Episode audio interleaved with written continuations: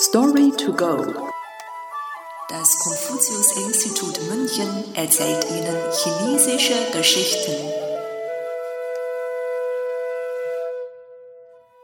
Wenn der Hase stirbt, trauert der Fuchs.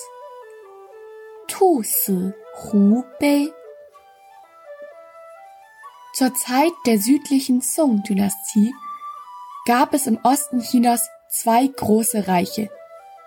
Das Song-Reich im Süden und das Jin-Reich im Norden. Im Jin-Reich lebten zwei Männer namens Li Quan und Xia Quan, die mit der Regierung ihres Reiches unzufrieden waren.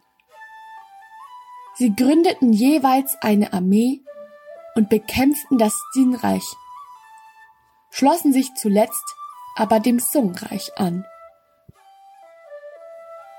Li Chen war allerdings immer noch unzufrieden und folgte den Befehlen des Song-Reiches nicht mehr, da er selbst König werden wollte.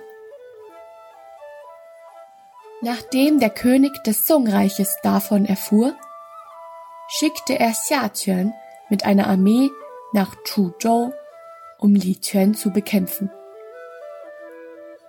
Als Li Quans Frau Yang Miaozhen davon erfuhr, sie jemanden mit einer Botschaft zu Xia Quan schicken. Diese lautete Li Quan und du seid beide aus der Provinz Shandong des Jin-Reiches in das Song-Reich gekommen. Also seid ihr beide auf der gleichen Seite.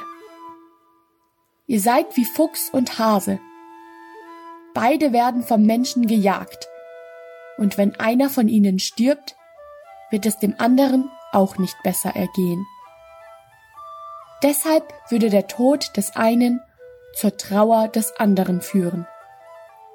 Denkst du, dass wenn du die Armee von Li Quan auslöschst, du dann alleine überleben kannst? Warum willst du jemanden von deiner eigenen Seite umbringen? Ich wünschte, wir könnten alle zusammenhalten. Xia Quan hielt die Worte Yang Miaozhens für sehr vernünftig und beschloss daraufhin, Li Quan zu verschonen. Heutzutage sagt man, wenn der Hase stirbt, trauert der Fuchs, wenn jemand aufgrund des Todes oder des Versagens eines Gleichgesinnten trauert.